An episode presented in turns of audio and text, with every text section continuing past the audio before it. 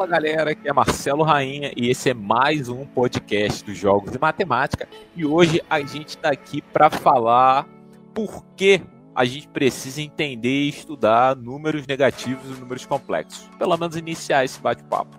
E comigo está aqui sempre, né, o meu fiel escudeiro e companheiro Léo Rodrigo. Fala pessoal, eu sou o Léo Rodrigo. E o que aconteceria se menos com menos desse menos? Beleza? E também, né, o nosso convidado, já participante especial, Marcelo Amadeu.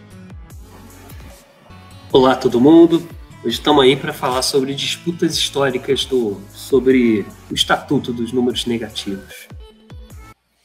É, né, é, essa ideia de, né, acho que a gente já pode começar o bate-papo falando que, bom, desde quando é, os números negativos eles estão inseridos dentro do métier usual da, da matemática, digamos assim. É, na, a gente conversou há um tempo atrás sobre é, polinômios, equação de segundo grau, equação do terceiro grau. Dentro desse contexto, a gente já considerava soluções negativas e complexas também, ou, ou, isso foi uma coisa que veio bem posterior desse estudo inicial? Como é que se deu isso, Marcelo? Eita, aí. Começou com a pergunta fácil, hein? Não, é só para situar a galera que a, a, às vezes as pessoas pensam que matemática ela ela já ela sempre foi aquilo que ela foi. Né? E, uhum. e precisa, nesse contexto e nesse bate-papo histórico, a gente precisa deixar claro para as pessoas que a matemática ela passou por um processo de transformação e aceitação, né? Eu acho que esse é é, é o... É. Ah, tá, ótimo. Acho que você tocou no ponto aqui que a gente pode começar aqui fazendo uma pequena introdução, né? Ó, a gente pensa em matemática, a gente associa, tipo, talvez em primeiro momento, no, no popular, assim, na, no pensamento popular, que é a ciência que estuda os números, né? E na escola também a gente é, a gente é ensinado também a, a organizar o, o, os conjuntos numéricos sempre nessa ordem, né? Os números naturais, depois tem os números inteiros, os números racionais, depois os números reais, né? E é, essa apresentação que a gente faz, essa organização, ela é, eu diria que ela é bem recente na história, assim. Quando eu falo bem recente, assim, eu diria que tem um pouco mais de 100 anos assim que a gente organiza os números desse jeito, né? Mas o, o ponto que a gente vai falar hoje é sobre os números negativos que nesses momentos assim que a gente estava falando nos outros episódios sobre álgebra, a gente estava é, falando muito sobre resolver equações, né? A, ponto de vista lá do alquarismo, do ponto de vista do cartano, sempre procurando quais são os números que dá o resultado ali daquela solução, daquela equação. E o interessante da gente olhar nesse historicamente é que o que é número para essa galera, em geral, era associado à quantidade ou à grandeza. Tá? Quando a gente fala grandeza, é grandezas geométricas. Então, essencialmente, quando a gente está falando de é, so, números que é a solução de uma equação, o que a gente tem de ponto de vista hoje, que a gente admitiria um, um número negativo, ou dependendo até do contexto que você está falando, até raiz de número negativo também, a gente, a gente aceita em determinados momentos, assim, é, não faz mais parte hoje em dia da BNCC, né, com números complexos, mas até recentemente ele fazia parte né, do, dos currículos da educação básica, do ensino médio. Então era, era comum assim a gente trabalhar, inclusive até com esse outro conjunto numérico. E bom, vou, vou concluindo aqui esse, essa linha de raciocínio, mostrando que houve um, um, longo período de disputas, tá? E foram diferentes personagens fazendo colocações diferentes sobre se número negativo, se uma solução de uma equação sendo negativa faz sentido ou não. E se fizer sentido, o que, que significa, assim? Isso é, significa que a gente tem que abandonar a geometria, sabe? Significa que é, a gente tem que redefinir, inclusive, as regras dos sinais. Será que faz sentido? É, será que essa matemática é puramente abstrata?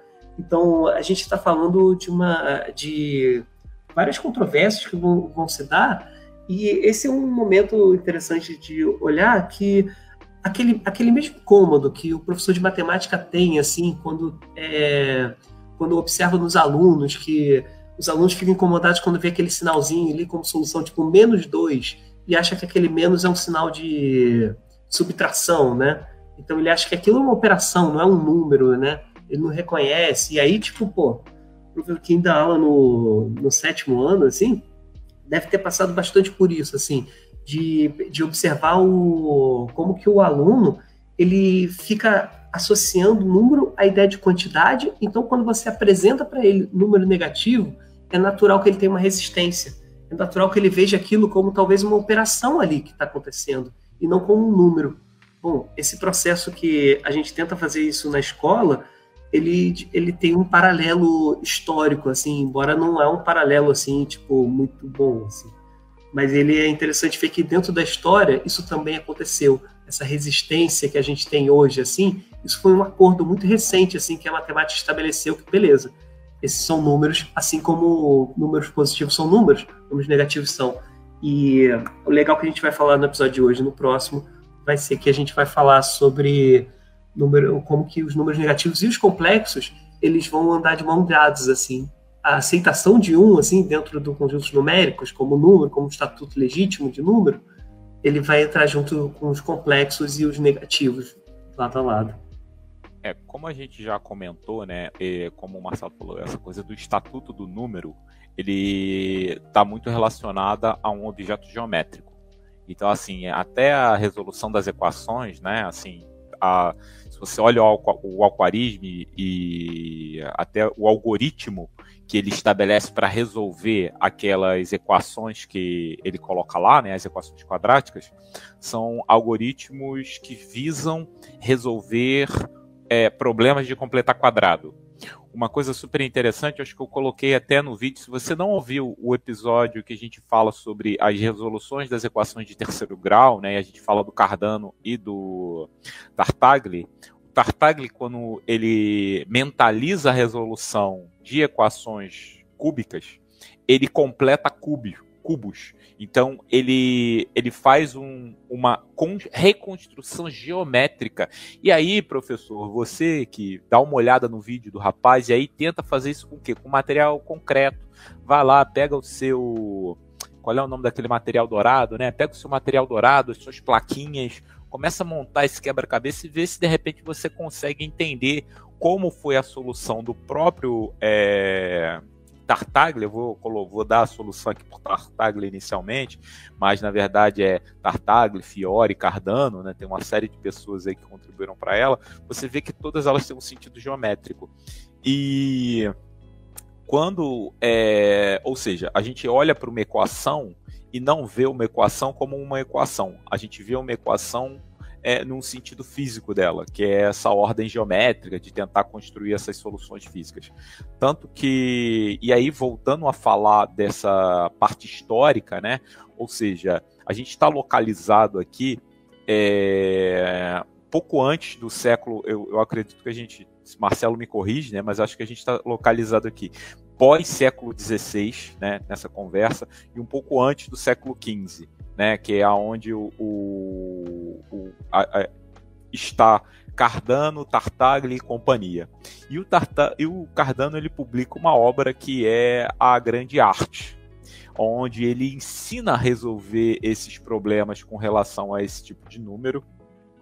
E é, é, dentre as equações que ele apresenta ali dentro, é, quando, é, uma interessante aí, a gente vai falar daqui a pouco, mas eu queria que o Marcelo comentasse um pouco é, qual é o papel dessa grande arte, né, desse, dessa obra do Cardano, com relação a, ao entendimento, nem primeiro a aceitação, acho que até o entendimento do que são os números negativos e complexos, principalmente aí eu acho que é o contexto de números complexos, porque ele tá a, ele acaba trabalhando com raiz de número negativo, mas assim, qual é o papel da grande arte sobre esse entendimento e aceitação dos números complexos? A gente vai voltar a falar sobre isso, mas eu acho que esse pode ser um bom pontapé inicial para a gente retomar essa a onda histórica desse processo, né? Entendi. Ó, o Cardano, para a gente situar aqui, ele é do século XVI. Ele nesse livro que ele chama de Arte Maior, o Grande Arte, é, ele vai apresentar para a gente o, o Chan, assim, né, o, o principal que ele quer vender ali naquele livro é mostrar soluções de terceiro grau, equações de terceiro grau que seriam inéditas ali para a comunidade matemática, ok? No consenso geral, assim. O... E aí a gente desembrulhou bastante essa história no, no, no último episódio. Vale a pena dar uma voltada lá para saber mais detalhes sobre isso. O ponto que o Cardano vai apresentar ali, que vai ser importante para a gente, é que o... toda vez que aparece uma solução que, que seria um número negativo, ele chama, ele caracteriza essa solução como fictícia. Ele não é diferente do, de quando a solução dava um, um, número positivo. Aí ele não falava nada, dava um número positivo, beleza, vida que segue. Mas se desse negativa ou se desse uma raiz no meio do caminho de um número negativo, pronto, pode ter certeza que isso era uma solução fictícia, não, não podia ser real. Esse era o termo que ele gostava de usar no livro dele. O, o, o interessante da, do ponto de vista histórico é que o número negativo ele vai, digamos assim, ele vai aparecer seu primeiro momento assim de mas de inquietação, mas será que isso é um número mesmo? Será que isso é fictício ou não? É motivado a partir de, equação, de uma equação cúbica.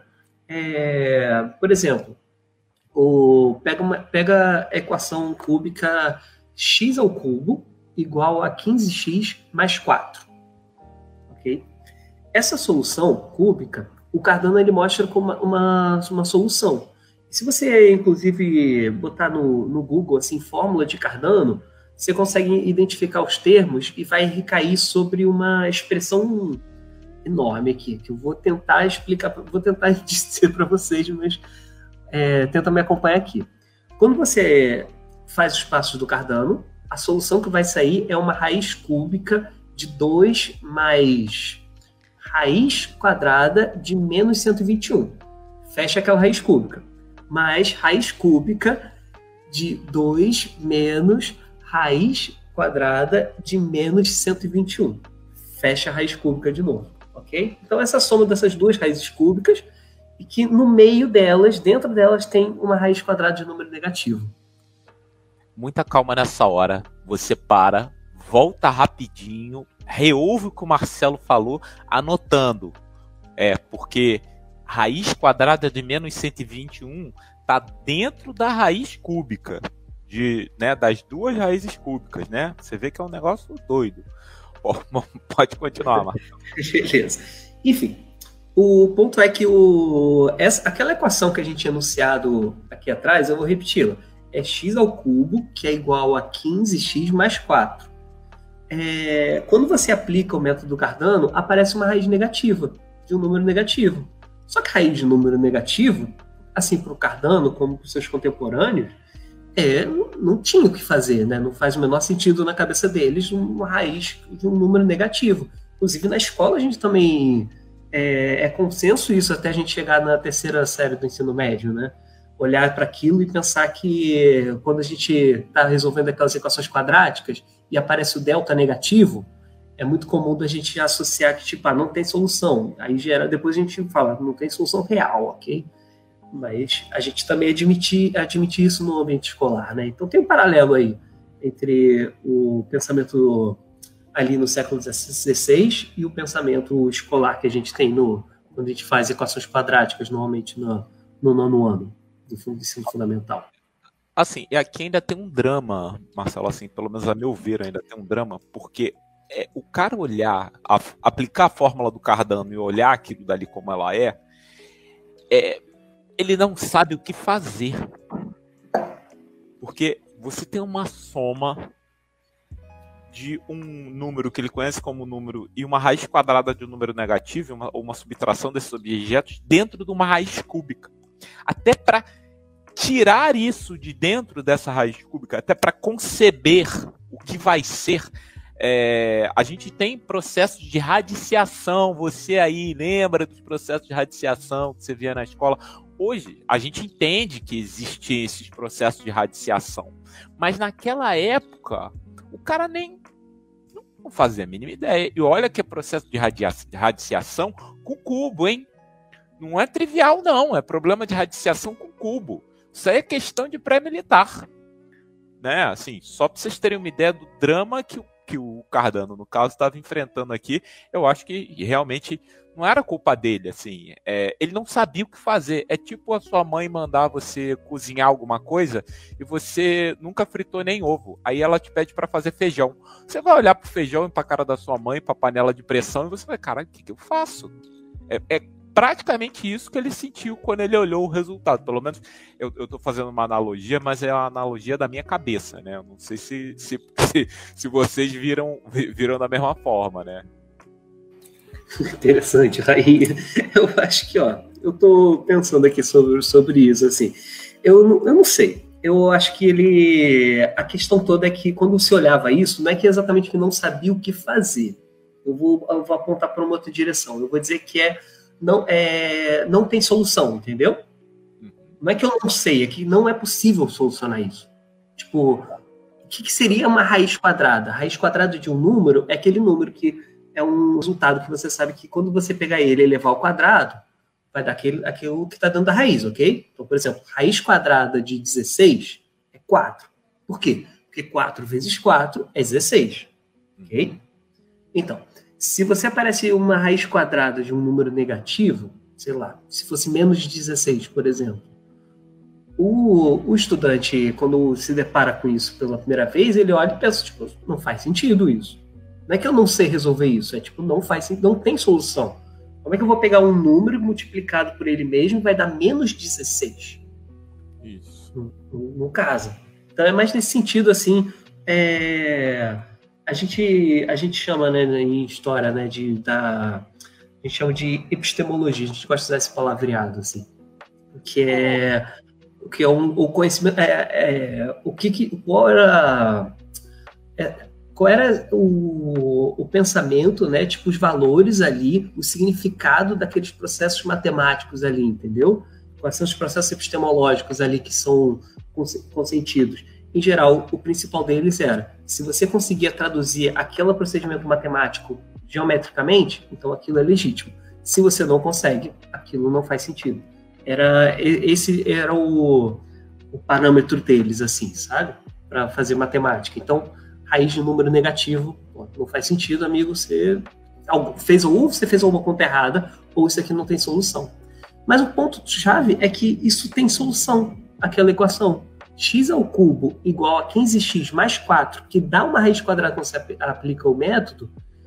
Se você não aplicar o método e fizer, sei lá, por tentativa e erro, você consegue verificar que, por exemplo, x ao cubo igual a 15x mais 4 substitui esse x por 4, por exemplo. Senta aí, tenta pegar o caderno assim e bota aí no, na folha do papel assim. Escreve aí, tipo, 4 ao cubo. 4 vezes 4 dá 16, vezes 4, 64. Ok. 15x mais 4. 15 vezes 4 dá 60. 60 mais 4, 64. Então, x ao cubo igual a 15x mais 4. 4 é uma solução. Dá para verificar isso. Não precisa aplicar a fórmula tipo Cardano, nenhuma fórmula ali mirabolante para fazer nada disso, tá? Qualquer um consegue visualizar que isso tem solução e é uma solução real, simples. Esse é o ponto principal agora. Isso é que vai causar toda a disputa, todo o reboliço ali, as críticas que vão ver o Cardano em cima disso e tal. É, é que o raiz de um número. É muito interessante isso, você pensar que a, digamos assim, no primeiro momento que você tem raiz de um número negativo sendo disputado ali, que talvez possa ter algum significado ali e a gente que tem que reorganizar melhor a nossa, a, os nossos termos, é a partir de uma equação cúbica, não é a partir de uma equação quadrática. Sabe? É, professor, qual eram as desculpas de Cardano e como os matemáticos é, encarnavam para este problema? Legal. Ó, o Cardano ele vai dizer que ele até tem uma, um parágrafozinho lá no, no livro lá dele, nesse As Magna, que ele cita sobre essa, essas grandezas negativas e tal, essa coisa do raiz de número negativo. E ele fala que você poderia até fazer umas operações, mas eu, eu entendo que ele meio que foge pela tangente. Essa é a leitura que eu tenho disso, tá? Ele dá uma evadida, assim. Por quê? Porque aquele método dele está resolvendo equações cúbicas de forma geral, sabe? Qualquer equação cúbica vai ter solução a partir do método dele ali, que tiver solução. Qualquer solução que tiver, qualquer equação que tiver é solução.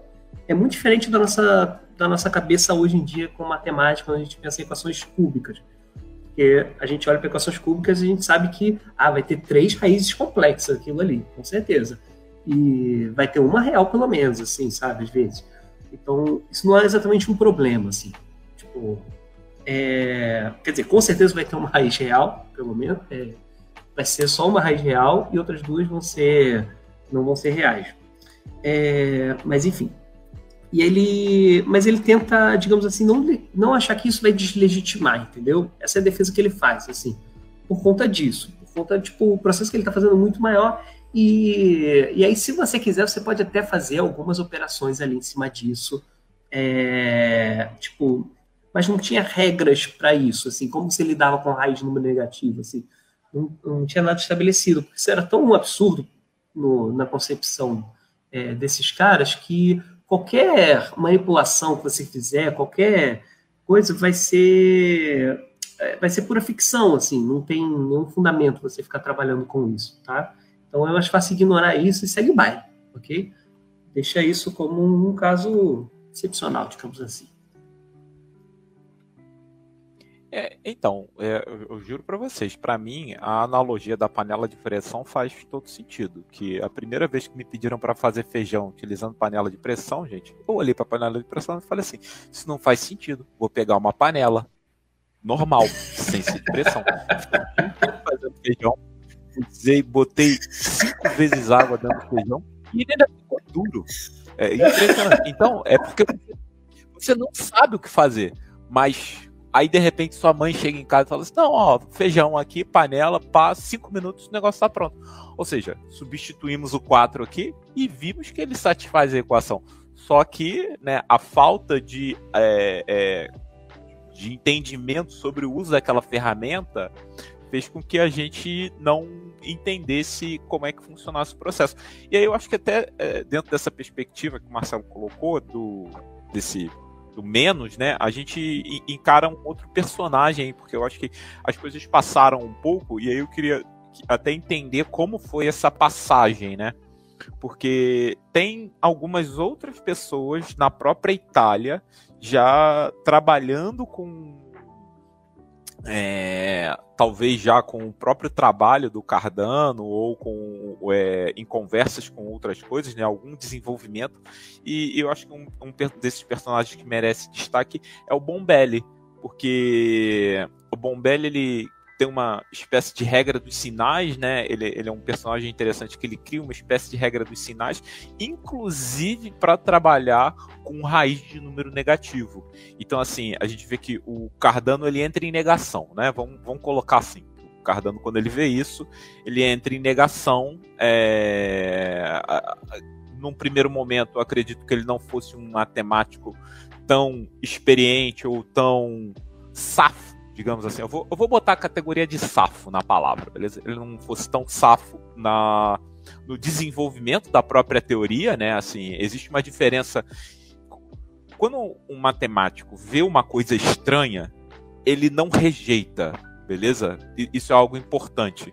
Quando a ciência se apresenta pra gente como tudo que você fez, todos os resultados, todas as coisinhas que você fez estão corretas, o, o, o, cientista, ele geralmente ele não descarta uma solução absurda. Esse, eu acho que esse é um, um ponto interessante. E pensando em alguém que não destacou essa solução absurda, como o, o, o, o Bombelli é, coloca, trabalha com esse tipo de, de coisa, né? Bom, o, esse personagem chamado Rafael Bombelli, ele é, vai ser um italiano também. Ele é quase um pouco mais novo assim que o Cardano, assim. É um pouco mais novo, não. Ele é mais novo que o Cardano, bem mais. E ele vai, olha, e a gente tem que olhar isso talvez em perspectiva, porque o, o livro do Cardano que a gente está falando foi de 45. O livro do, do, do Bombelli é mais de 30 anos depois, assim, é de 79, 1579. O do Cardano é 1545, o do Bombelli é 1579. Então teve muita discussão depois desse livro do Cardano, ok? Cardano era um cara que, enfim, o cara que sabia vender o peixe dele, tá? É, ele ficou popular não foi à toa, porque o cara era muito influente mesmo. Ele, então ele conseguia, digamos assim, que é, fazer uma obra que fosse amplamente divulgada, ok? As pessoas conheciam o nome dele, assim, ele era um personagem famoso, assim. E quando chegou o, o Bombelli, o Bombelli é completamente diferente, ok? O Bombelli não é esse personagem famoso. O Bombelli é um é, ele tinha seu ofício lá, que eu não sei exatamente os detalhes assim, mas sei que ele era bombeiro, assim, hidráulico e matemático. E ele também. E a, essa obra que ele faz, que se chama A Álgebra, é, ele vai. Ele vai. Ele vai, ele vai trabalhar as regras a partir de o que, que seriam esses números cujo. De, que seriam tipo uma raiz de números negativos como é que você faz manipulações com isso? Assim, é, é importante a gente estabelecer aqui que as regras dos sinais, quando a gente eu acho que isso até complementa um pouco a, a resposta, a pergunta que o Léo fez, assim, eu acho que eu poderia ter incluído isso também, de falar que o problema sempre é quando o número negativo está sozinho, tá? Tipo, ele é o resultado da solução. Nunca quando ele é o processo no meio do caminho. Ele não, ele só vai gerar problemas, por exemplo, raiz de número negativo em si. Mas se você tivesse que, no meio do caminho, assim, fazer uma operação de um.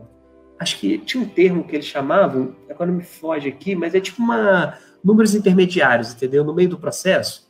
Se aparece ali, tipo, um número negativo vai ter que multiplicar com outro negativo, era bem estabelecido, inclusive assim, desde o alquarismo, que o resultado disso era positivo. Tá? O, o, é, tem uma exceção que daqui a pouco a gente conversa sobre isso, sobre o Cardano, mas o Bombelli ele vai mais ou menos pegando essa, essa ideia de que ah, se para esses números negativos, que não são números sozinhos, assim, mas são grandes intermediários que a gente admite no meio do processo, é, tem, tem operações, as raízes de números negativos também deve ter alguma. Então ele começa até se defendendo nesse livro dele. Ele vai dizer que isso pode parecer sofia, é um processo sofista, tá? Sofista que ele está falando é aquele termo que é desde a Grécia Antiga mesmo, né? Daquele aquele indivíduo que ele fala, mas não, mas está enrolando, né? Ele não tem conteúdo. Ele está só usando da arte da, da retórica para tentar enrolar os outros, né? A arte da enrolação, né? É isso aí. Isso, isso. Quem isso. nunca? Todo mundo já se deparou com um personagem assim na vida, né? É, isso quando não é o seu melhor amigo, às vezes, né? Você repara que ele é assim. Mas, enfim. O, o, ele vai se defendendo dizendo que isso parece um processo sofístico, mas que ele consegue, é, mas que ele entende que não é sofista. E ele vai provar por A mais B que não é, tá? Então ele vai fazer esse tratamento. A ideia é o seguinte: o, ele vai usar os termos que tem radical latino, assim, né? Então, tipo, é, digamos assim, são números positivos, são tipo pio, é positivo, e o número negativo é o menos, ok? É, esses, digamos assim, são números sempre intermediários, tá? Nunca solução. É... Só um detalhe para coisa italiana, né? Pio de meno, né? Você fala, já bota a mãozinha para falar pio de meno. É, então, ele, ele faz tipo uma tabelinha, assim. Então, por exemplo, tipo, se você tiver um número assim que é tipo pio com pio, o resultado é pio. Porque, tipo, um número positivo com positivo é positivo. Assim como um número menos com menos é, é pio. Porque menos com menos dá mais. É a regra de sinais dele. Inclusive, tipo assim, se tiver o pio com menos, ou menos com pio, o resultado é menos. Porque é tipo menos com me mais dá, dá, dá menos. Então, essa é a regra de sinais que a gente está habituado ele está ele tá usando esses termos. E ele vai introduzir um novo tipo. Além do pio e o meno, vai, vai ter o pio de meno e o meno de meno, ok? A ideia é que o de meno a gente tá, pudesse traduzir hoje em dia para tipo raiz de número negativo, ok? Essa é a ideia do de meno. Então seriam as raízes de número negativo. Quando você opera com elas, ele começa a fazer um tratado que, se você traduzir para nossa para nossa linguagem hoje em dia dos para a nossa aritmética ali dos números complexos, você vai identificar que ele está fazendo é tipo o i. A ideia é que esse de menos poderia ser traduzido para a nossa matemática como o i, que ele é a unidade imaginária. Então, o que a gente tem estabelecido nos números complexos? que quando você tem i vezes i, é um número negativo. Ok? Se você tiver, e aí o que ele vai fazer é, é isso, é o tal do pio de menos e o menos de menos. Pio de menos é como se fosse o mais i. E o menos de menos é o menos i. Então agora, unindo essas quatro, é, esses quatro números, o pio, o menos, o pio de menos e o menos de menos. Tá? Pode até fazer a mãozinha italiana se você quiser. O pio de menos. para tentar visualizar o Bombelli falando. Mas, brincadeiras à parte, o... E aí, só que assim, lembrando, o Bombelli não era esse cara super famoso, não era tipo um cara muito influente. Então a obra dele, por mais que ela, digamos assim, estruturalmente você não conseguisse encontrar nenhum defeito, apenas esse obstáculo é, de você conceber a ideia de uma raiz de um número negativo, né, um número cujo quadrado dele seja positivo, sabe? Esses problemas epistemológicos que a gente ama, o, por mais que você tenha isso, a, digamos assim, é, a matemática que ele está trabalhando ali não tinha outros problemas, assim, entendeu? É, ele fez ali um fechamento ali dos que a gente pode entender como um tratamento com números complexos e tá, tipo, joinha, assim, foi fechadinho, maneiro, só que não tem repercussão nenhuma isso. É um trabalho, assim, que tem uma repercussão, vai, num nicho muito, muito fechado ali, mas isso não inaugura os números complexos. Muito pelo contrário. Quando a gente passa ali, tipo, para outros personagens, assim, a gente citou num outro episódio Descartes e tudo mais, o Descartes ignora as soluções negativas. Ele também chama de soluções absurdas. Isso. É, então, falar de raiz de número negativo, então, para essa galera, aí também não faz o menor sentido, menos ainda. Então, tudo isso foi, tipo, pô, foi um trabalho bem legal, mas não teve repercussão no seu tempo. E é, é, muito interessante você olhar, tipo, esses casos como que a história ela não é linear, né? Só porque o cara publicou, fez um negócio assim que tá, tipo, bem estruturadinho, bonitinho, mas a cabeça da galera não tava interessada nisso. E eu consigo entender que faz sentido porque que isso não tem repercussão, é porque aquilo não tinha utilidade, entendeu? Aquilo não é... E não é uma utilidade que eu digo assim, ah, vai ser aplicável para outras áreas. Não é só isso. Mas não tinha utilidade dentro da própria matemática que eu vou fazer com essa aritmética né? desses números? É, o que, eu vou fazer com esses números aqui que não dão lugar nenhum, sabe? Eu não tenho sentido nenhum para aqui. Eu não tenho nenhum sentido epistemológico ali para aqui. Eu não consigo ah. conceber aqui.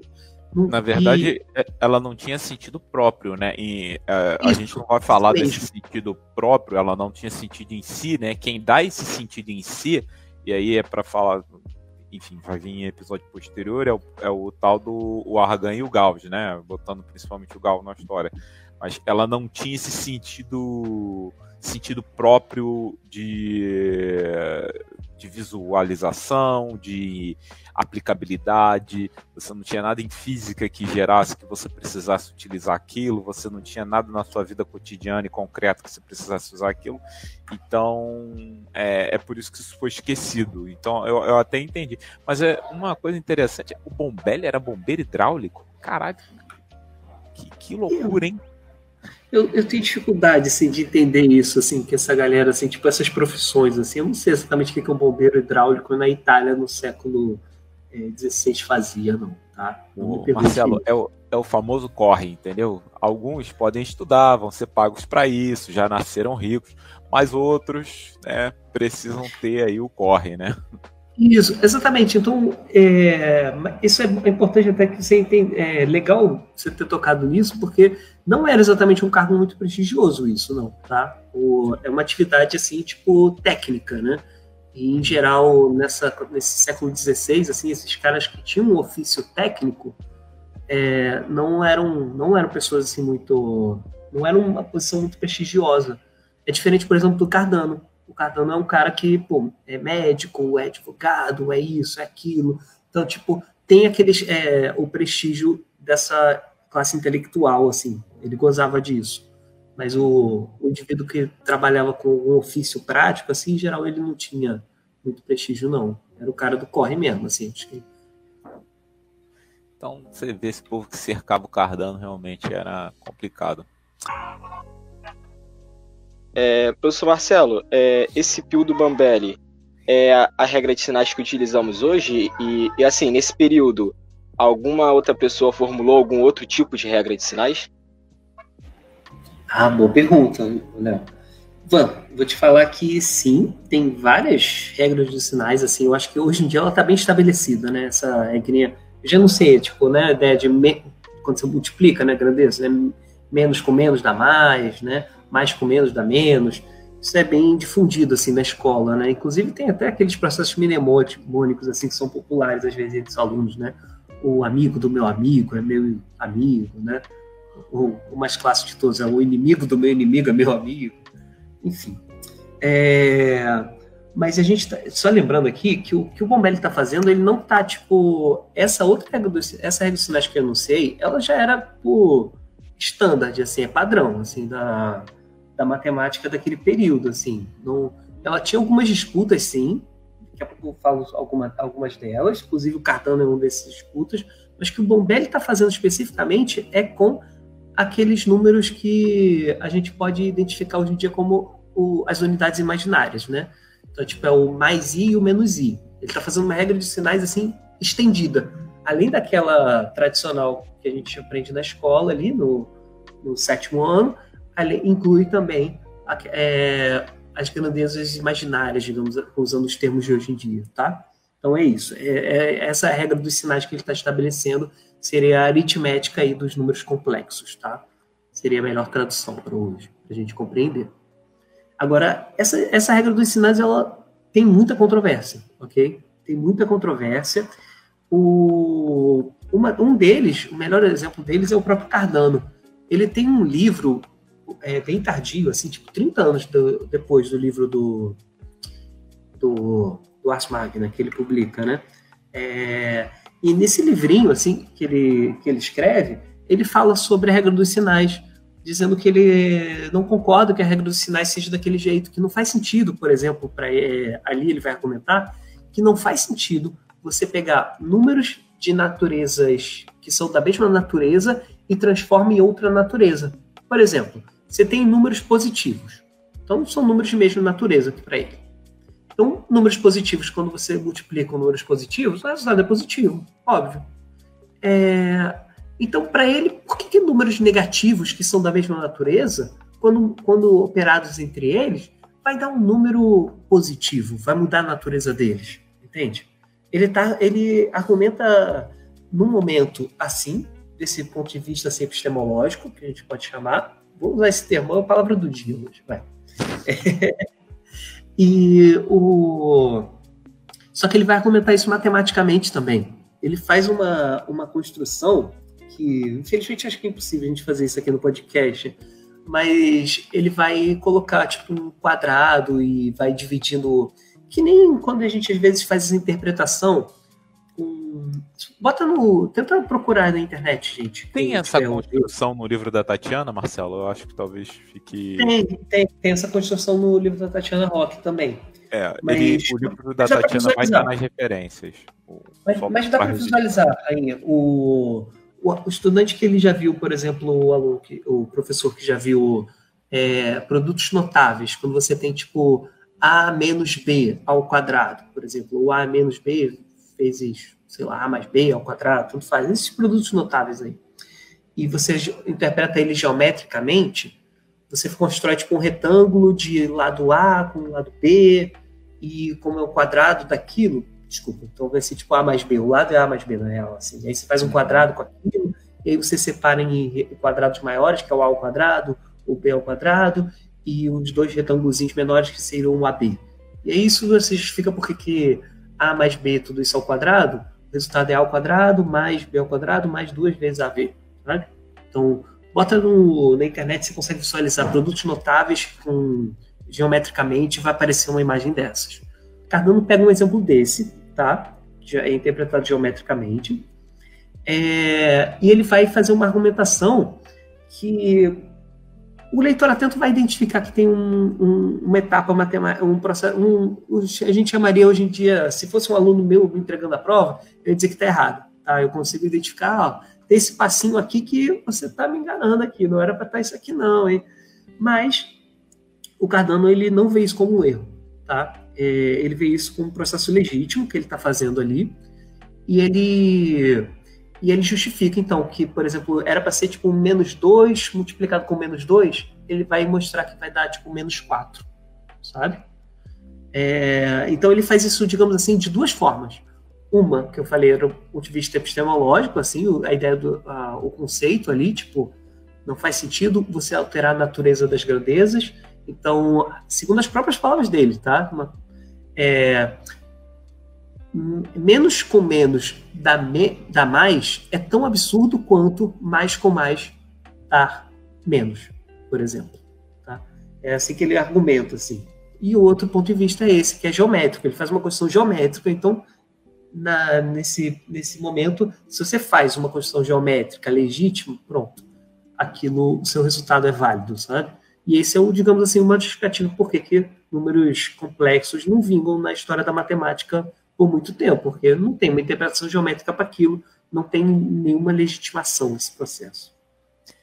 É, e, e assim, é, eu acho que as pessoas também, essa coisa da, dessa álgebra, né, do entendimento, é, cara, o Cardano, ele, ele realmente, é, ele era um cara, ele era um vendedor, né, assim, acho que esse é o ponto, assim, ele queria vender as coisas dele, ele acreditava na ideia e tentava te convencer daquilo, porque tem umas maluquices aí. O próprio se menos vezes menos desse menos, né, que foi uma da, acho que é o que o Léo tinha comentado, pode fazer essa conta aí, tá? Ó, vou, vou como hoje a gente está falando a beça de matemática, bota na conta aí, ó, zero é igual a menos 1 vezes zero. Acredita nisso? Zero é igual a menos 1 vezes zero.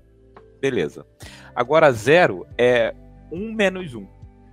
Isso significa que zero é igual a menos 1 que multiplica 1 menos 1. Então, quando você faz a distributiva disso, então você vai ter menos 1 vezes 1 mais menos 1 vezes menos 1. Se vale a regra do Cardano, então menos 1 vezes 1 fica um valor negativo, menos 1. Menos 1 vezes menos 1 pelo Cardano é negativo, menos 1 também. Então, no final das contas, a gente tem que 0 é igual a menos 1 mais menos 1, que é igual a menos 2. Olha que maluquice. E, e, assim, eu, eu não vou falar que essa ideia é original, eu tirei essa ideia do livro O que é Matemática, do, do Richard Corran, com outro autor que eu nunca lembro o nome. Eu vou deixar ele nas referências também, né, no que é matemática, que eu acho que essa é uma boa maneira de se mostrar para o seu aluno. Você, você fala para ele, se, se, fosse diferente, o que, que ia acontecer? Se, quer dizer, se, se não fosse isso, né? Se menos com, com, menos, menos vezes menos desse mais. Aí você faz a pergunta para ele, vamos ver, faz uma continha e aí você mostra que dá uma, uma maluquice. Eu acho que isso já garante alguma coisa. É Herbert. É, é, caramba, Herbert Robbins, tá? O, o, o outro autor, né? O outro autor. Coitado é do Hobbits. Coitado, Coitado. do Hobbits. É, agora, assim, essas disputas que você comentou, né? Eu acho que, como a gente está seguindo, né? A nossa referência acaba sendo o livro da Tatiana, ela reforça uma disputa entre dois caras, que é o Arnaud e o Prest. É, que, que para começar, né? Assim, é, que disputas foram essas? Quem são esses caras? Como a gente já viu, coitado do Bombelli. O Bombelli não era um matemático, ele era um técnico que gostava de matemática, publicou um artigo ali sobre esse processo, um artigo relativamente bem escrito, mas não teve penetração. Né? Esse é o ponto. Ele não teve é, aceitação pela comunidade. É quem escreveu isso aqui? Ah, foi o bombeiro hidráulico. Imagina só. Cara, o matemático, do jeito que ele é arrogante, ia olhar aquilo e ia cagar em cima do negócio, entendeu? É, é, eu, desculpa falar, mas é a pura verdade.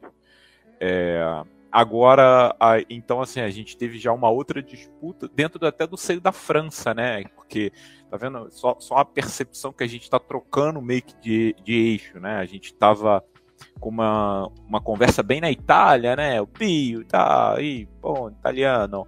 E aí agora a gente está falando do Arnaud Prest que é uma ideia mais francesa. Você percebe que até o nome das pessoas mudou, né? Então é uma brincadeira, mas é... como é que foi essa história, Marcelo? Ok, legal. É, só fazendo uma pequena defesa aqui pro, pro Bombelli. É, ele era matemático, assim, tá? O, ah. Mas isso é uma, uma, discussão muito longa, assim, o que, que significa você ser matemático nesse período? Porque não tem um curso de matemática, não tem, tipo, é, uma faculdade de matemática, né? Não, não, tem nada disso. O cara que era matemático era porque o cara, tipo, estudava matemática porque era autodidata, sabe? Esses eram os matemáticos, assim, desse período, tá? Agora, é, o, eu... um pouco, o a gente, por exemplo, a gente essa disputa é bem interessante, né? Entre dois um padre francês chamado Antônio Arnaud e um monge da ordem dos oratorianos, também é da vinculada à Igreja Católica, mas essa ordem ela tem uma característica historicamente sim nesse período bem distinta das outras ordens assim no que no que se refere à matemática, tá? É, então, essa ordem dos oratorianos tinha esse monge é, chamado Jean Prest. E o Arnaud e o Prest ele tem, eles têm uma disputa nesse século XVII que é bem significativa. É, é bom para ilustrar isso, assim, para mostrar como que essa matemática que a gente tem hoje, que está super estabelecida, assim, ninguém contesta exatamente a, os resultados da matemática escolar, por exemplo. Até mesmo a matemática que a gente aprende na graduação também. Ela não está em disputa ali. É, inclusive, é, muitas vezes, assim, é, é, muito raro acontecer, né? O, o um, alguma coisa, um, um, resultado matemático ali que está no livro didático, você confere, tipo, na Wikipedia, ou confere em outros artigos, você vê que tá todo mundo anunciando do mesmo jeito, né? Ela é bem uniformizada, essa matemática, né? Mas a gente está falando de um período que não, não existia essa unidade na matemática, ok? É, cada um tinha o seu, o, o, seu entendimento sobre os conceitos, sobre as operações.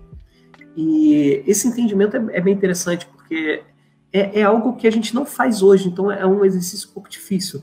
A gente não costuma, na matemática, na graduação especialmente, dar significado ao, aos elementos matemáticos, né? Ao significado do que é um número. A gente, por exemplo, vai estudar em álgebra as estruturas, ah, sei lá, estrutura de anel, a gente álgebra linear, a gente vai estudar a estrutura lá de espaço vetorial. E só que a gente dá exemplos do que, que seriam vetores, do que, que seriam é, anéis, mas a gente não, não, não restringe, tipo, o que é, não dá uma caracterização para aquilo ali, além da sua caracterização matemática, né, operatória, a relação entre objetos, digamos assim. Então fica, a gente relega hoje em dia o quê? Para filosofia então, tipo, a filosofia da matemática é que vai discutir. E às vezes até com um certo tom meio pejorativo, como se estivesse discutindo o sexo dos anjos, assim, sabe? O... Enfim. E essa disputa que tem no século XVII na França, entre esses dois, é, entre esse padre e esse monge, ela é legal porque o, o que está por detrás dessa disputa, né? Tipo, se faz sentido você trabalhar com números negativos, né? E o, o que eu quero trazer para vocês aqui sobre essa disputa é que uma delas, que, que me chama muita atenção, é sobre como que essa regra dos sinais com números negativos ela vai abalar, por exemplo, uma das estruturas assim mais bem estabelecidas dentro da matemática desse período, que é a proporcionalidade. Então, o que, que seriam números proporcionais? Assim, vamos pensar quatro números assim, é, que tem uma relação proporcional entre eles. Digamos assim, o primeiro está para o segundo, assim como o terceiro está para o quarto. Por exemplo, 2 está para 6. Então, tipo, 2 para 6 é tipo um é o triplo do outro, assim como 3 está para 9. Então, 3 está para 9 porque o, o 9 é triplo do 3, assim como o 6 é o triplo de 2, ok? Então, esses quatro números são grandezas proporcionais. E qual é a característica de quando você tem essas quatro, quatro números em proporcionalidade? É que se o primeiro for menor do que o segundo, significa que o terceiro é menor do que o quarto. Assim como se fosse o contrário, né? Se você tivesse uma proporção ao contrário do que eu falei, assim, sei lá, se fosse de 6 para 2 e de 9 para 3. Pô, essa proporção também, tipo, tá diminuindo, né? Então, tipo, do 6 para 2 diminuiu, assim como do 9 para 3 diminuiu também. Então, isso era super bem estabelecido dentro da nessas relações proporcional, de proporcionalidade, tá? Isso não era contestado, isso não era nenhuma dúvida. Só que tenta colocar um número negativo aí nessa, nessa conta e ver o que acontece. Se você trabalha, por exemplo, com É, por exemplo, vou pegar o, esse, esse, mesmo quatro, quatro elementos ali, vou só botar um menos na frente. Por exemplo, menos 2 para 6. Então, de menos 2 para 6, eu estou multiplicando por menos 3, ok? Então, tá, tá indo numa ordem crescente, do menos 2 para o 6, está aumentando. E, por exemplo, se fosse agora 3, o terceiro elemento. Para ser proporcional, o outro elemento teria que ser que Menos 9. Então, menos 2 está para 6, assim como 3 está para menos 9. Ok? Só que olha, repara que agora a ordem de crescimento mudou. Do menos 2 para o 6, está aumentando. Só que agora do 3 para o menos 9, diminuiu. Porque menos 9 é menor do que 3. Ok? Bota na reta, na reta numérica para visualizar. O... Então, opa, como é que você pode aceitar esses números negativos se vai aparecer esse tipo de coisa, tá? Então isso é bem interessante você olhar tipo esses exemplos dentro da dentro da história, como que os números negativos eles abalam totalmente, ok? O a, a, as estruturas que estavam super bem estabelecidas dentro da matemática. Então, por exemplo, a ideia de que número é quantidade. Poxa, isso também é uma disputa importante ali. O Prestes e o Arnaud, eles discutem sobre isso também, assim. É bem interessante essa disputa deles, assim. Depois eu passo para vocês um livrinho que tem mais detalhados, assim, e é, e é acessível, assim, tipo, em português, assim. O... E, esse... e essas disputas ali do, do Arnaud e do Prestes, por exemplo, vai entrar em questão, questionamento sobre isso. Se você aceitar número negativo, significa que a gente... Existem quantidades negativas? Ou se eu tenho, tipo, eu tô numa sala vazia, agora tem tipo três pessoas na sala, só tem essas três pessoas na sala. E aí eu digo que saem cinco pessoas da sala. Quantas pessoas ficam na sala? Vai ficar menos duas pessoas? Opa, isso não faz sentido. Me, me constrói aí um segmento de reta negativo, por exemplo. Opa, como é que eu vou dizer? Como é que me dá uma área de um quadrado negativo? Como é que isso é possível? Entende? Então, os números estavam associados a isso a grandes geométricas, a, a noção de quantidade, não necessariamente isso é geométrico, mas. Então, abalam essas coisas e essas disputas são muito legais assim, de você observar como que é, a matemática desse período é, ela não está desassociada à filosofia de forma nenhuma, sabe? Esses, os caras que fazem filosofia são os mesmos caras que fazem matemática, né? O, e é legal olhar esses personagens também, que eles não são nada populares, né? Eu tô falando do Arnaud e do Prest, por exemplo, que são dois personagens, assim, é, super obscuros, assim, digamos assim, na, na história da matemática popular, assim. E é, é difícil até, tipo, se você não tiver ido atrás, assim, saber quem são esses caras, assim. É, é diferente quando a gente fala, sei lá, do Descartes, por exemplo. Pô, se a gente está falando aqui com estudante de graduação, ele provavelmente ele já ouviu falar desse nome Descartes, ele sabe minimamente que foi um filósofo do século XVII. Pô, e o cara é contemporâneo ao Arnaud e Prestes, que ninguém, nenhum estudante faz a menor ideia que eles existem, existiram, né? Enfim, é legal a gente sair desse cenário dos principais e olhar, tipo, que essas disputas, elas estão em todos os níveis, em todas as camadas, assim. Não, acho que é, cabe depois a... eu falo.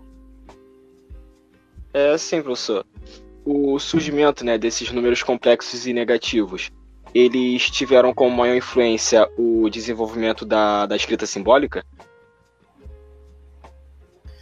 Legal isso, Léo. O, eu diria que em certa parte ele tem faz sentido, sim, porque ele não, não mas ao mesmo tempo não, tá? O, quando você olha, por exemplo, o livro do Bombelli, é, o livro do Bombelli é retórico. Ele vai fazer uma matemática puramente retórica. Ele não cria um símbolo para o, o, os números complexos, sabe? A raiz de número negativo, números imaginários, nada disso. Ele vai falando com esse novo termo que ele cunhou, chamado de meno, entendeu? É, então, eu diria que não. Porém, tem uma outra coisa que faz sentido esses números entrarem em, digamos assim, na sua aceitação os números negativos, todos os números negativos como complexos que tem a ver com a anotação, mas não diretamente, que é o papel do, da análise dentro da matemática, ok? O, na, quando a gente falou do, do episódio do Descartes, a gente discutiu bastante sobre o que, que era análise ali, tá? O, e análise em matemática ela tem significados diferentes de acordo com o período histórico que a gente está falando, tá? Inclusive, se a gente fala análise hoje para o Rainha, o Rainha vai imaginar, tipo, análise na reta, ele vai imaginar sequências, limites, sequências, ele vai imaginar esse tipo de coisa aí. O, e aí, sei lá, se eu falar, tipo, análise aqui para uma pessoa aqui que não seja da matemática, ela vai imaginar talvez, sei lá, tipo, terapia, gente? O que, que é isso? Sim. É, provavelmente. Mas enfim, dentro da história da matemática isso também aconteceu. Assim, a análise ela tem vários significados e um deles para responder sua pergunta, Léo, é, é que, digamos assim, existe uma no século XVII uma vou usar um termo assim, talvez seja leviano, mas uma comunhão, né, entre a análise e a álgebra, tá? E a álgebra simbólica. E o a gente usa o Descartes como marco ali, e mas é para a gente entender que a ideia que está por trás ali desse método analítico é que ele a partir de então ele vai se confundir com a álgebra assim, que está sendo produzida ali. Então tudo a partir de então, tanto que hoje em dia, quando a gente pensa, tipo, o que, é o método analítico Descartes, em, em poucas palavras, seria a ideia de você supor a sua solução resolvida, e aí você trabalha em cima disso. E a gente faz isso na escola, usando álgebra. Assim, o Descartes também usava álgebra para simbolismo algébrico, para fazer isso. Então, por exemplo, você pegar o, sei lá, eu posso formular um probleminha assim, de matemática que a gente, quando a gente é introduzido, né, com as equações no colégio, a gente sempre equaciona, né? Tipo assim, ah, eu tenho o dobro da idade que você tinha quando eu tinha tantos anos. E aí você já faz na cabeça, tipo, opa, dobro da idade é 2x, vou chamar a idade de x. E aí você supõe que, que tem solução. E aí vai fazendo manipulações algébricas e resolve. Essa é a ideia do, do método analítico, tá? E aí essa comunhão que tem no século XVII é a gente associar o método analítico à álgebra. É pegar qualquer equação e supor que tem solução esse negócio. Agora, deixa eu fazer as manipulações algébricas aqui para ver se eu acho a minha solução. Então. Isso, isso que você está falando, Marcelo, é muito interessante, né? Que você vê assim, é, essa aceitação dos números complexos é, é que a gente quando olha a história e vai e foca num objeto, geralmente a gente, como a gente falou do Descartes, como a gente viu as equações, a gente estava olhando só um é como se a gente estivesse olhando uma fotografia daquele tempo. E só que tudo acontece simultaneamente, né? Então assim, a gente tem simultaneamente o desenvolvimento dos números, o desenvolvimento de uma é, algebrização das coisas, o desenvolvimento da análise das funções, tudo acontece ao mesmo tempo. Só que a gente tem a tendência de, ao estudar, estudar um tópico de cada vez, né? Mas é a, a, gente tem que entender que a história não aconteceu assim. A história ela ela tudo acontece ao mesmo tempo e em diversos lugares diferentes, né? E a impressão que eu tenho é que os números complexos, olha, gente, eu vou falar uma analogia aqui, eu sou, a analogia é ótima, né? Ah, os números negativos, principalmente complexos, nem tanto, mas ele era tipo namorado feio. Quem nunca teve um namorado feio, né? Que é aquele namorado que serve para ir em casa, você tá sozinho de noite, aí vai lá, assiste a Netflix, mas não quer andar de mão dada no shopping vai apresentar pro colega assim, ó, esse é meu namorado, tá? Aí a pessoa sempre olha e fala assim, ah, não, isso aí é só para sair de vez em quando, quando estiver chovendo. Então assim, ele não apresentava para todo mundo, ou seja, não deixava ele como solução de fato. Não servia para andar de mão dada no shopping. Esse era a, a relação aí que eu fiz mentalmente. Marcelo, o Marcelo tá ficando vermelho, gente, é que vocês não podem ver com a minha analogia aqui sobre é, números negativos no século XVII, né, digamos assim. Mas é, é engraçado, pelo menos. Eu achei horrível, Rainha, você sincero com você. Não vou passar pano, não. Bom, falando, voltando então à pergunta do Léo. Ó, o Léo tá rindo, hein? Só para registrar aqui que vocês não estão ouvindo, mas o Léo tá rindo, hein? Tenta se defender, não, Rainha. É... Voltando então à pergunta do Léo, o, o ponto é que o simbolismo ele tem um, papel assim, mas eu diria que é diretamente, tá? Tipo, a álgebra é, de forma geral, a álgebra, depois que ela já está tipo, consolidada, esse, esse, simbolismo algébrico também. É, mas não é, tipo, diretamente ele que os números, os números complexos, os números negativos, eles entram na matemática por causa deles, especificamente, mas é porque eles mostraram um grande potencial. Eles mostraram um potencial, é, por exemplo, quando a gente vê, tipo, é, no, no, cálculo. O cálculo, o cálculo diferencial integral, ele é todo trabalhado em cima da análise, assim. Ele é todo trabalhado em cima do algebrismo, da, é, desses processos. O, o, Newton, por exemplo, é um bom exemplo. Assim, eu acho que é sempre um personagem bem interessante de se trazer nessas horas para mostrar que, ok, a análise ela está mostrando seu potencial, ela está resolvendo vários problemas é, de forma, digamos assim, simples, eficientes, e tem uma generalização por trás dela, você não precisa fazer caso a caso, muitas vezes, que nem a geometria precisava fazer, a geometria sintética.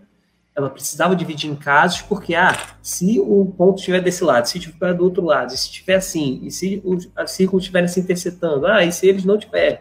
Então, em geral, na geometria é muito comum você dividir em casos por conta de, dessas, da posição dos elementos, né, entre si.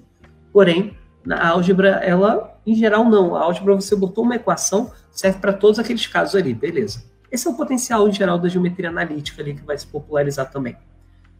E aí, os números negativos, eles, eles acabam entrando por conta, por conta disso. Os números negativos e os complexos.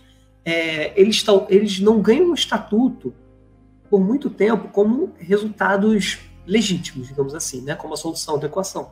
Porém, se você criar uma regra, uma regra aritmética ali para aqueles números ali e você consegue resolver problemas com aquilo, então de repente a gente pode aceitar. Por quê? Porque está mostrando resultado. Então, é por isso que eu dei o exemplo da equação cúbica, é bem legal, por quê? Porque a equação cúbica, apesar dela parecer um, tem um obstáculo ali quando você aplica a fórmula do Cardano, ela tem uma solução real. Então, tipo, poxa, se a gente com, com, trabalhar com uma, aceitar aquilo ali e começar a fazer regras operatórias em cima daquilo, pronto. O, acho que esse é o potencial e aí por isso que esses, esses números vão ser legitimados assim a partir de no século XVIII. É, eu acho que um, uma coisa que vale a pena até para a gente comentar com relação até à legitimação deles, né? Ou seja, a gente tem uma disputa sobre aceitação ou não de números negativos, né? A gente tem esse deslocamento um pouco desse caminho para a França é, de, de, de, toda essa matemática, né? Eu, eu acho que já deu para perceber assim que não que a Itália tenha assumido, não, longe disso, continuou se fazendo matemática, mas eu acho que as discussões, né? A, a, os personagens um pouco mais importantes passam a aparecer na França de alguma forma, e eu acho que é, é o que para a gente fechar essa nossa primeira parte aqui, eu acho que um personagem que não pode faltar, que é um grande influenciador até dos números complexos, é o próprio Euler, né? A gente, mais uma vez, é, não, não vai esgotar o Euler hoje, a gente vai continuar falando ele sobre é, no próximo episódio, mas assim, pelo menos dá o início de para a gente entender um pouquinho o papel do próprio Euler nessa aceitação dos números complexos vem depois, né? Eu acho que é, é, bacana a gente falar dele. E uma coisa que eu nunca lembro é a nacionalidade do Euler, né? Porque, mais uma vez, a gente estava na Itália e aí a gente falou da disputa entre os franceses, né? Que é o Arnaud e o Preste, e a gente tem o Euler aí nessa brincadeira que não é nem italiano nem francês. Mas ele está aí fazendo matemática e se, e se correspondendo com muita gente, né? Interessante. Ó, o Alien, na verdade, ele era suíço, né? E... Mas ele é um cara muito viajado, assim, então ele, nem sei dizer quanto tempo ele fica na Suíça, assim, mas ele vai viajando, vai até aquela região ali da, da Rússia, Polônia, enfim. Ele não para quieto, assim, isso é terrível ele. O... Eu acho muito louco, assim, tipo, se... Às vezes eu fico pensando na, no, nos episódios que dá para escolher algum personagem, o do Olha dá para escolher talvez vários episódios diferentes, assim, porque o homem realmente foi uma máquina. Isso daí eu não consigo. É, em algum momento, em algum momento, se vocês quiserem, né? Acho que em, em, algum momento, se, se as pessoas mandarem e-mail, mensagens, assim, a gente pode pensar nisso, fazer um episódio especial só pro Euler, né? Porque ele para mim, todo mundo, muita gente diz aí que o Gauss é o maior matemático de todos os tempos, mas na minha opinião, o Euler é, eu acho ele fantástico. Entendi. Eu não vou procurar o maior matemático de todos os tempos, não.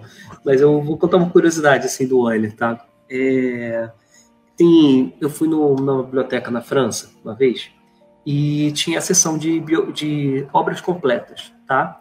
Então, o que acontece com é, essa, sessão de obras completas é, em geral, tipo, esses personagens assim mais populares, é, sempre vem alguém, um editor, e faz um e faz assim um compilado de todas as obras do, publicadas por, essa, por esse personagem na vida deles, ok? E, por exemplo, aí eu tava lá nessa sessão e tinha muita coisa, muita coisa. Era uma biblioteca muito, é bem impressionante essa biblioteca. E ela, e aí eu fui tipo, ah, olhei o Fermar. Aí o Fermar achei bonitinho, sei lá, tinha sei lá, dois, três livros. Aí fui tipo no Descartes também, que era um personagem que eu estava interessado na época. Aí eu olhei tipo, pô, tem a obra completa Descartes lá, 13 volumes, pô, maneiro. Aí fui, tipo, indo pros outros personagens, ah, deixa eu ver, tipo, Gauss. Aí fui no Gauss. O Gauss aí tinha, tipo, duas prateleiras do Gauss, assim. Eu fiquei, pô, maneiro, o cara produziu pra caramba. Maneiro. Aí eu fui no Euler, de curiosidade. E eu não tava encontrando o Euler. De repente eu, eu me deparei, por que eu não tava encontrando o Euler? Porque, tipo assim, tinha pulado a letra, sabe? Tava fora de ordem. Por quê? Porque o Euler tinha uma estante só para ele. Era uma estante, enquanto, tipo, o Gauss tinha duas prateleiras. E o Gauss publicou pra cacete não publicou necessariamente, mas escreveu pra cacete. O, o Euler tinha uma estante só para ele, rainha. Léo. Que é brabo. Assim, tipo, o cara é muito desproporcional, assim, o Euler dos outros personagens, assim, ao longo da história. O, o Euler é um bom exemplo, assim, mas é, tipo, eu acho que isso vai encaminhando mais pro final do nosso, nosso episódio aqui, porque eu acho que a ideia a gente pode explorar um pouco mais na, no próximo, assim. Porque o Euler vai, inclusive, operar tanto com números negativos como complexos. E é legal talvez a gente citar aqui mais nesse final, já que eu acho que o recorte pode ficar mais só com números negativos. Uhum. Então, o número. É, é, a ideia de você olhar, tipo, o século XVIII, os números negativos, por exemplo, eles, eles ganhando espaço, ok? Eles é, tendo, inclusive, interpretações geométricas para ele, para os números negativos. Mas ainda assim, ele, se você procurasse, por exemplo, o que é número numa enciclopédia do século XVIII, você não vai encontrar números negativos, tá? O, tem uma, uma enciclopédia famosa na França, se chama Enciclopédie, é, do século XVIII, que um dos editores era o D'Alembert. O D'Alembert ele fazia os verbetes de matemática. E o D'Alembert é um personagem famoso aí na história da matemática, assim, bem popular no século XVIII e ele e é muito legal você ver como que os trabalhos que ele faz, ele trabalha com número negativo, ó, sem problema nenhum. Mas quando você olha o verbete que ele colocou lá na, na nessa enciclopédia, é, tem esqueci qual era o, o verbete especificamente, mas era um verbete que tinha a ver com geometria analítica, com você pegar uma curva e ela tem duas raízes, por exemplo e aí tinha o, uma raiz era positiva, outra negativa dessa, dessa curva. E aí o que, que ele falava ali? Ele falava que ah, vai ter duas soluções, uma vai ser positiva, outra vai ser negativa, ok? Porém, você pode evitar esse problema, tá? Tipo, como se o número negativo fosse um problema ali naquele contexto. Se você deslocar, tipo, o eixo para, tipo, antes do número negativo. Agora os dois números vão ser positivos, tá? Então, se você mudar a sua a posição ali do seu eixo, você não tem lida com números negativos. É bem interessante porque isso mostra assim, tipo, uma dualidade ali muito clara, né? Tipo, pô, mas número negativo é ou não é número, gente? Se é um problema esse negócio, tipo, hoje em dia você nunca ia ver um procedimento como esse, assim, alguém é, tendo falando, tipo, não, não, não dá para ter negativo, ó, desloca o eixo aqui para ficar as duas positivas. Consigo imaginar em que contexto alguém faria essa construção, sabe? Aí, Mas ele é calou isso. Hum. Aí você fala que a minha analogia do namorado feio não tem nada a ver.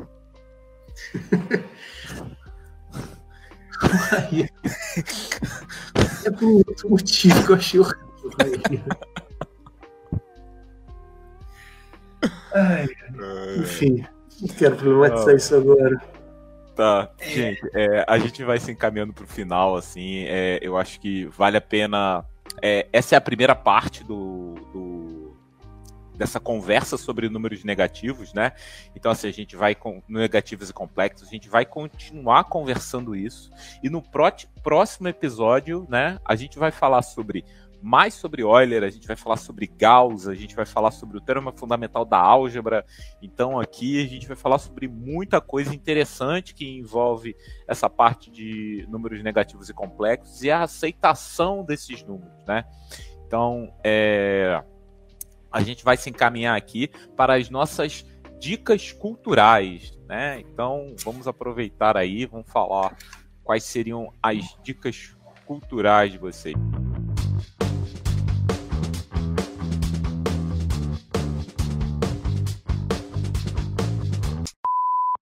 Bom, é, como já de costume, acaba começando por mim, a minha dica cultural de hoje é eu tenho as dicas culturais especiais para esse programa de maneira geral. Eu acho que a primeira é a história da simetria do Ian Stewart. Eu acho que eu já dei essa dica uma vez só que ela é muito legal e ela está falando exatamente desse período histórico, né? Principalmente da segunda parte que a gente vai tratar. Ele, vai, ele trata sobre a ideia de simetria e a evolução do, do conceito de álgebra. É bem interessante a leitura. É, todos esses personagens ele coloca uma certa tem uma certa dramatização e uma voz com relação aos personagens, então assim é bem é, fica bem legal assim. É, e com relação ao Cardano ele coloca vários trechos da biografia do Cardano que realmente, como o professor Marcelo disse, era uma pessoa que sabia vender um produto, né? Um cara fantástico. Então, fica aí a minha dica de hoje.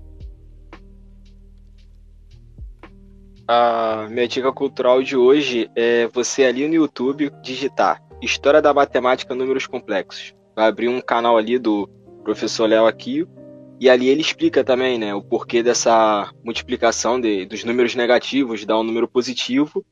E nessa aula também eles falam da representação geométrica também dos complexos. A minha dica cultural de hoje vai ser um livro que tem tudo a ver com essa discussão aqui, inclusive alguns exemplos eu peguei desse livro, se chama Os Números Negativos, Exemplos de Obstáculos Epistemológicos. É um livro escrito por um pesquisador da história da matemática, chamado Gert Schubrin, e é da, da, livraria da física. É um livrinho é, bem acessível, assim, eu acho que ele é um livrinho curtinho, tá um preço barato, assim, faz 30 reais, assim. Acho que ele é um, preço, um valor acessível, assim, para professores. Ele faz parte desse movimento aí de trazer a história da matemática, especialmente para professores de matemática. Então, vale a pena isso, se você quiser se aprofundar um pouco mais nesse, nessas discussões. Bom, gente, estamos ficando por aqui, né? Esse é o final de mais um episódio. É claro que fica sempre aquela dica, né? Você pode indicar o nosso podcast para um amigo professor, né? Indica para um amigo professor para fazer a gente crescer. É, pode seguir a gente, a gente nas redes sociais, né? As redes sociais do grupo dos Jogos e Matemática é arroba Jogos e Matemática. E se ficou com alguma dúvida nesse podcast, se ficou com alguma dúvida aqui geral com relação a qualquer outro podcast que a gente tenha colocado, né? Qualquer um dos episódios que você tenha ouvido, manda um e-mail para a gente é, no é, jogosematemática@gmail.com. jogosematemática@gmail.com, tá? Foi um prazer estar com vocês aqui hoje, tá? Assim, foi um episódio muito legal.